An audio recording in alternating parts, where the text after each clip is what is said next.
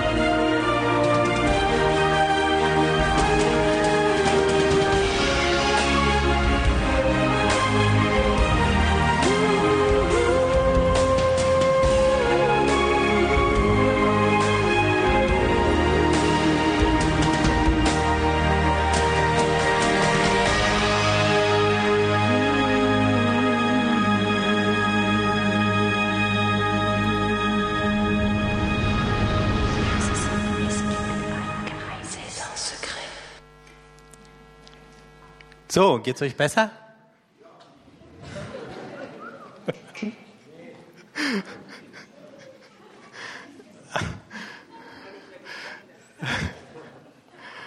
Okay. Also eine Möglichkeit ist zu sagen, na gut, dann konzentriere dich halt auf das Positive, ja? Irgendwo gibt es ja schöne Menschen, schönes Wetter, schöne Landschaft. Hm, schöne Bescherung.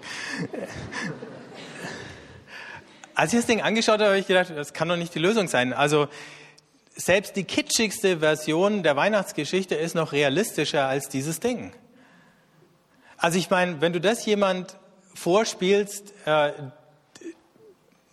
der, sagen wir mal, unter einer nicht nur selbst verursachten Ungerechtigkeit leidet, der fühlt sich einfach verarscht von dir, wenn du sagst, ach, schau halt auf die schönen Dinge im Leben. Äh, wenn der Schmerz nachlässt von der Folter, ist doch gut. Oder irgendwann spürt man den Hunger einfach nicht mehr oder was auch immer. Ähm, warum das nicht funktionieren kann, ist, in diesem Clip gibt es keine Perspektive, woher denn eigentlich Veränderung kommen soll, außer dass wir sozusagen einen Teil dieses Bildes, und zwar den, der uns bedroht, beunruhigt, äh, einfach ausblenden. Äh, setzt die rosa Brille auf und alles ist super. Ähm, alles ist schon da. Wenn ihr das, die letzten paar äh, Sprüche angeschaut habt, die da kamen, ich bin die Herrlichkeit in menschlicher Gestalt. Also ich meine, probiert es mal vor dem Spiegel. Ernsthaft.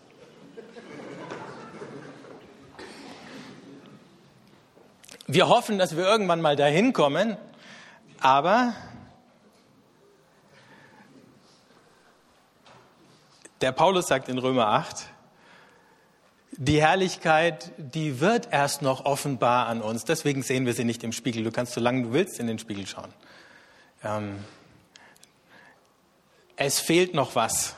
Aber wenn du denkst, es ist alles schon da, dann gibt es auch nichts mehr zu erwarten. Dann musst du aber gucken, dass mit dem, was schon da ist, ähm, du halt irgendwo klarkommst. Dann würde der Paulus sagen, hoffst du auf das, was du siehst. Aber er sagt, wir hoffen auf das, was wir nicht sehen.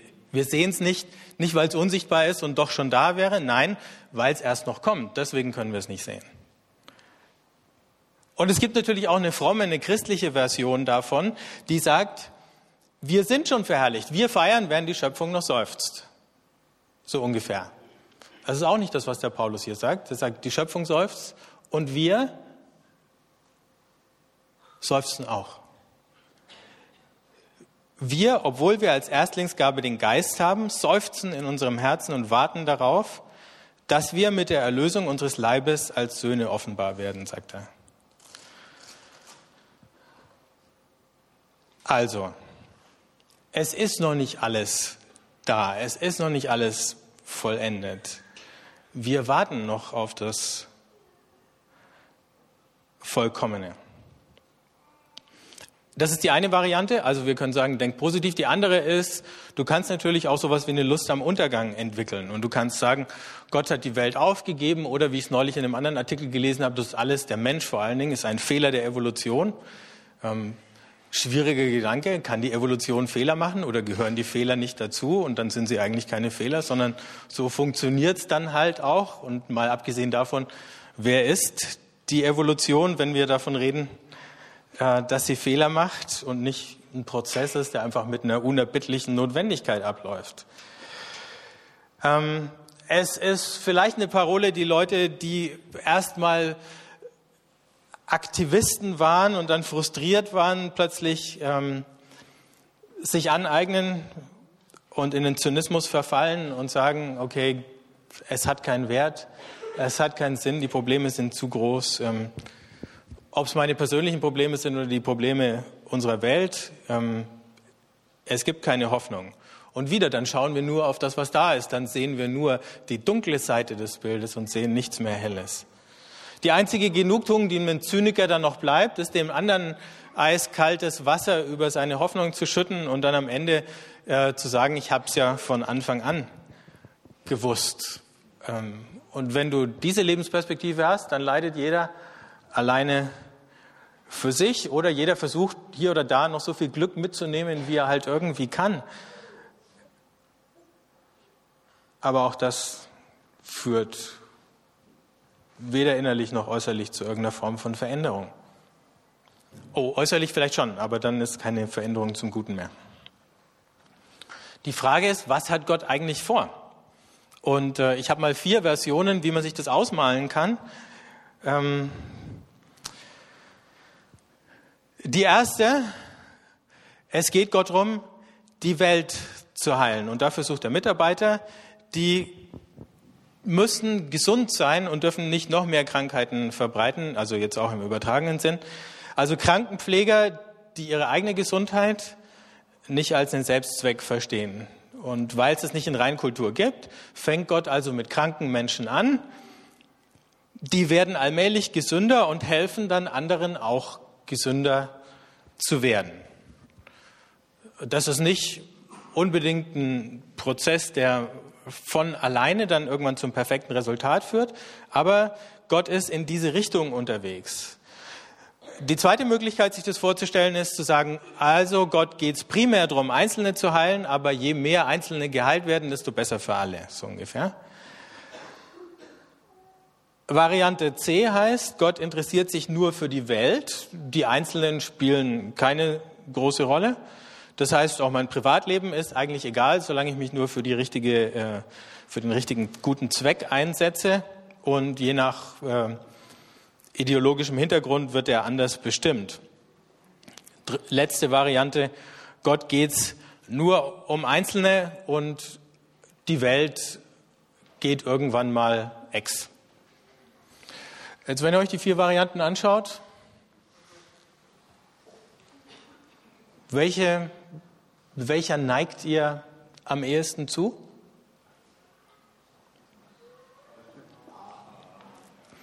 Ja, wir können ja mal abstimmen. Fangen wir unten an. D. 3D. 4. C. Ups, okay, keine linken Idealisten. B. Eins, zwei, drei. A. Es gab einige Enthaltungen, habe ich gesehen. Aber die fragen wir jetzt nicht ab. Okay. Ich denke, wenn wir ernst nehmen, was wir hier in Römer 8 lesen, dann ist A die Variante, die dem am nächsten kommt. Weil hier die ganze Schöpfung seufzt, sie wartet auf die Erlösung. Das heißt, es werden nicht nur Menschen, es werden auch nicht nur Einzelne gerettet.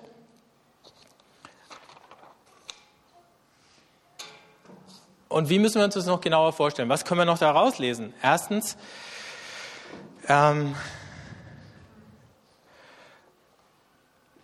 die entscheidende Rolle in dieser Zwischenzeit, in der wir noch warten auf die endgültige Erlösung oder die endgültige Befreiung, nicht nur wir, sondern die ganze Schöpfung, von der Paulus sagt, die Schöpfung soll von der Sklaverei und Verlorenheit befreit werden zur Freiheit und Herrlichkeit der Kinder Gottes.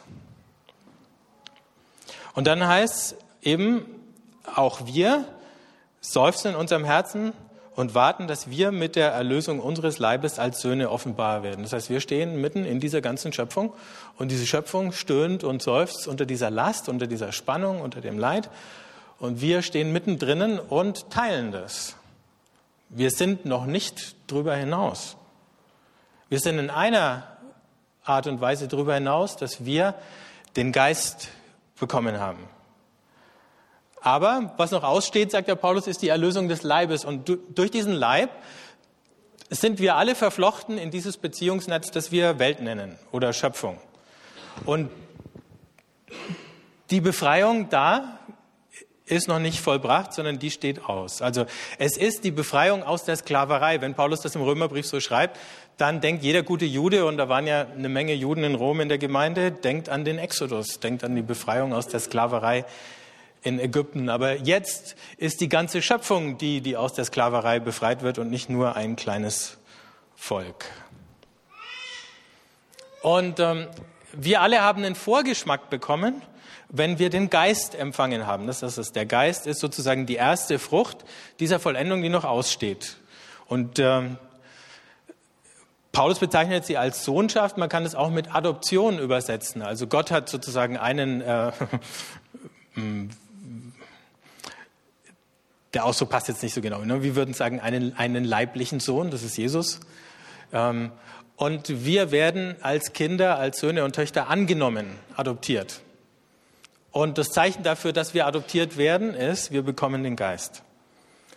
Ähm, und damit leben wir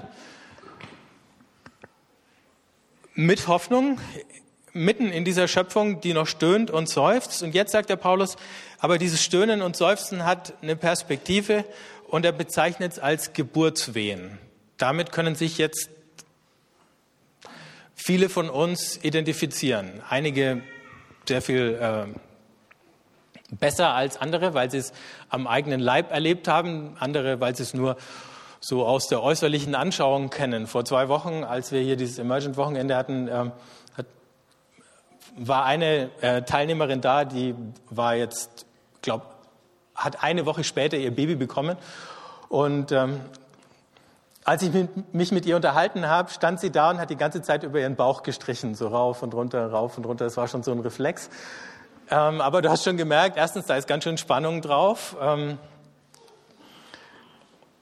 aber gleichzeitig hast du auch gemerkt, und diese Spannung kann manchmal schmerzhaft sein, und gegen Ende hin wird sie erst richtig schmerzhaft, wenn sie sich dann endgültig löst. Ähm, da haben also nach Paulus seiner Vorstellung die Geburtswehen schon angefangen.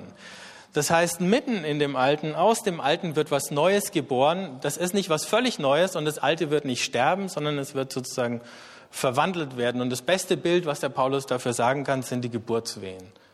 Gott bringt eine neue Schöpfung hervor mitten in der alten.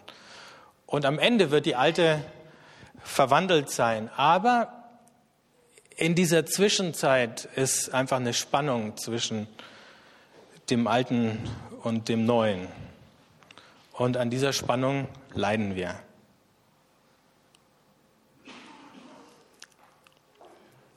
Und die eine Garantie, die uns gegeben ist, dass diese Spannung sich gut auflösen wird für uns und für die ganze Welt, ist der Geist. Ein bisschen vorher im Römerbrief, im, im gleichen Kapitel, sagt der Paulus, der Geist äh, gibt uns die Gewissheit, dass wir die Kinder Gottes sind. Ähm, heute wird der ähm, katholische Theologe Leonardo Boff 70 Jahre alt und der hat äh, geschrieben, das Gegenstück von Geist, das passt hier sehr schön her, ist nicht der Körper, sondern der Tod und alles, was mit Todessystemen zu tun hat. Mit biologischem, sozialen und existenziellem Tod. Scheitern, Demütigung und Unterdrückung. Also sagt der Paulus, es gibt Hoffnung, aber diese Hoffnung erfordert noch Geduld von uns. Es fehlt in diesem Bild, was wir vor Augen haben, noch ein entscheidendes Element. Wir können es noch nicht sehen, wir wissen, es wird kommen, aber wir sehen nicht wann und wie und wo genau. Es regt sich was im Verborgenen, so wie du, das ist jetzt ein bisschen durch die äh, medizinische Technik natürlich verbessert mit Ultraschall und allem, aber damals zumindest konntest du eben nicht sehen, wird es ein Junge oder wird es ein Mädchen und äh, wie genau schaut's aus, das Kind? Das kannst du erst sehen, wenn es da ist. Aber es ist sowas wie ein gespanntes Warten, von dem Paulus redet. Es gibt ja ein resigniertes Warten. Ich setze mich hin, lasse alles hängen und denke, hoffentlich geht schnell vorbei. Ähm, aber davon redet er nicht. Und er sagt, die ganze Schöpfung wartet gespannt, dass diese Herrlichkeit Gottes offenbar wird, und zwar an den Söhnen und Töchtern. Und wenn sie da offenbar wird, dann wird die ganze Schöpfung befreit. Aber noch steht es aus. Es ist so, als würde die ganze Schöpfung auf den Zehenspitzen stehen und sagen, wann? wann passiert es endlich? Und weil wir diese Hoffnung haben, können wir sie bekräftigen, wir können davon reden, wir können uns entsprechend verhalten. Manchmal fragen wir uns ja, die paar kleinen Dinge, die wir tun können, das wenige Gute, was tatsächlich in unserer Macht steht, lohnt sich das? Ist es nicht ein Tropfen auf einen heißen Stein? wäre es nicht genauso viel, wir hätten es nicht getan. Und äh, klar, dann gibt es die Geschichte von den Seesternen, die kennt ihr wahrscheinlich alle. Oder? Nein? Ach so. Also von dem Mann, der am Meeresufer entlang geht und da werden immer wieder Seesterne an den, ans Ufer gespült. Und äh, der nimmt dann einen Seestern und schmeißt den wieder rein und nochmal einen Seestern und schmeißt den auch wieder ins Wasser zurück, damit er überlebt. Und dann kommt ein anderer von beiden und sagt, hier liegen so viele Seesterne, du schaffst nie alle reinzuwerfen. Was macht das für einen Unterschied? Und dann sagt er, aber für den, den ich reingeworfen habe, ähm, da macht es einen Unterschied. Das ist jetzt allerdings nur auf der reinen sichtbaren Ebene wieder gedacht. Und auch da kann es passieren, dass du einfach irgendwann müde wirst und resignierst. Vielleicht brauchen wir eben noch ein bisschen mehr an Hoffnung. Dass, wenn Gott am Ende alle befreit, jeder kleine Akt von Befreiung, den wir tun können, eben seinen Sinn bekommt. Aber den bekommt er erst von daher. Den hat er vielleicht noch gar nicht so sehr unter den Bedingungen, die wir jetzt sehen können. Das Interessante ist eben, dass uns der Heilige Geist nicht rausnimmt aus diesem Leid und uns sozusagen schon äh, in so einen Zustand der äh, völligen Verzückung oder so versetzt, sondern es scheint ja fast eher so zu sein, dass er uns mehr reinführt, das mit auszuhalten, selbst wenn es manchmal nicht unser eigenes ist, sondern eben der Schöpfung der Welt um uns her, ob das nun andere Menschen sind oder die nichtmenschliche Schöpfung. Beides ist gemeint.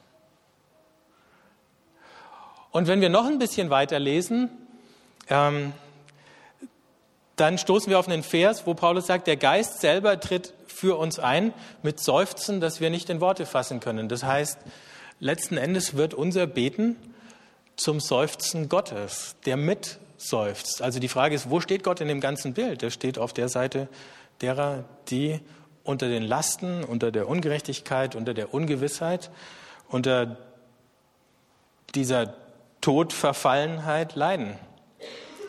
Und er steht so lange auf deren Seite, bis der Tod und all seine Schatten, die er vorauswirft, überwunden sind.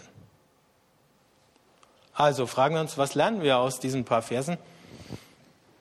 Ähm, es ist so eine Art Yes, we can, was Paulus hier sagt.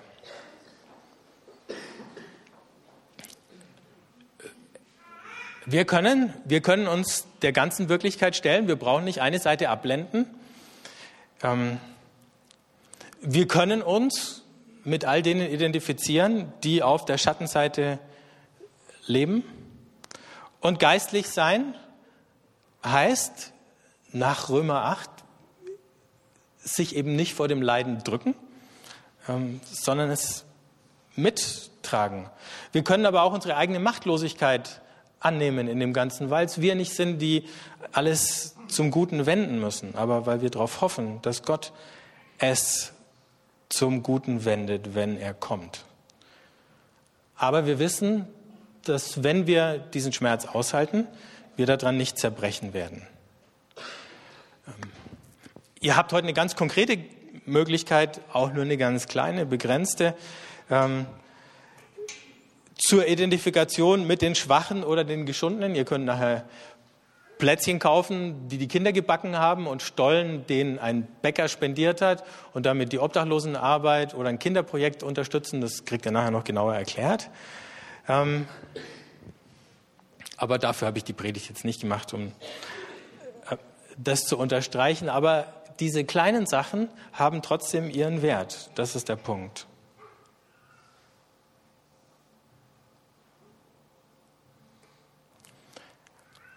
Wir können uns aber auch über solche Themen Gedanken machen, ohne was Süßes zwischen den Zähnen. Denn die Gewissheit, mit der Paulus dieses Kapitel dann abschließt, ist, denen, die Gott lieben, dienen alle Dinge zum Besten. Also auch wenn wir dieses Leiden Gottes und das Leiden der Schöpfung mitteilen, dann dient uns das zum Besten, wenn wir da nicht ausgenommen sind. Und deswegen gibt es dieses triumphale Finale von diesem Kapitel 8, im Römerbrief und ich lese euch den Schluss vor, den Ausblick. In der Schrift steht, um deinetwillen sind wir den ganzen Tag dem Tod ausgesetzt. Wir werden behandelt wie Schafe, die man zum Schlachten bestimmt hat. Doch all das überwinden wir durch den, der uns geliebt hat. Denn ich bin gewiss, weder Tod noch Leben, weder Engel noch Mächte, weder Gegenwärtiges noch Zukünftiges, weder Gewalten der Höhe oder Tiefe, noch irgendeine andere Kreatur können uns scheiden von der Liebe Gottes, die in Christus Jesus ist, unserem Herrn. Und da können wir jetzt all die Begriffe nochmal einsetzen, die wir vorhin hatten. Weder Wirtschaftskrise noch Finanzkrise, weder Klimakatastrophe noch soziale Katastrophe, weder private Katastrophen, familiäre noch gesundheitliche, können uns von der Liebe Gottes trennen, die in Christus Jesus, unserem Herrn. Und irgendwann wird der Tag kommen, wo wir als Einzelne und zugleich mit uns die ganze Schöpfung endlich befreit ist von all dem, was sie im Augenblick noch versklavt. Und wenn wir jetzt das Abendmahl feiern, dann berührt sich das an zwei Punkten. Das eine ist, wir schauen zurück auf Jesus der diesen Weg an das Kreuz gegangen ist, weil durch sein Leib und sein Blut, so wie er das bei diesem letzten Passer formuliert hat, er den Weg bahnt zum Auszug aus dieser Sklaverei. Und noch läuft der Auszug und noch sind wir nicht alle durch, sozusagen, durch das Schilfmeer. Noch sind wir nicht auf der anderen Seite des Todes wieder herausgekommen. Aber er ist vorangegangen und er ist herausgekommen. Und deswegen berührt sich das mit dem anderen Gebet, das Christen immer beim Abendmahl gebetet haben, dieses aramäische Maranatha. Komm Herr. Diese Erwartung, dass irgendwann diese Erlösung, auf die wir jetzt eine Anzahlung bekommen haben, deren ersten Früchte wir geschmeckt haben, eine vollständige Erlösung sein wird. Für uns und für die ganze Welt.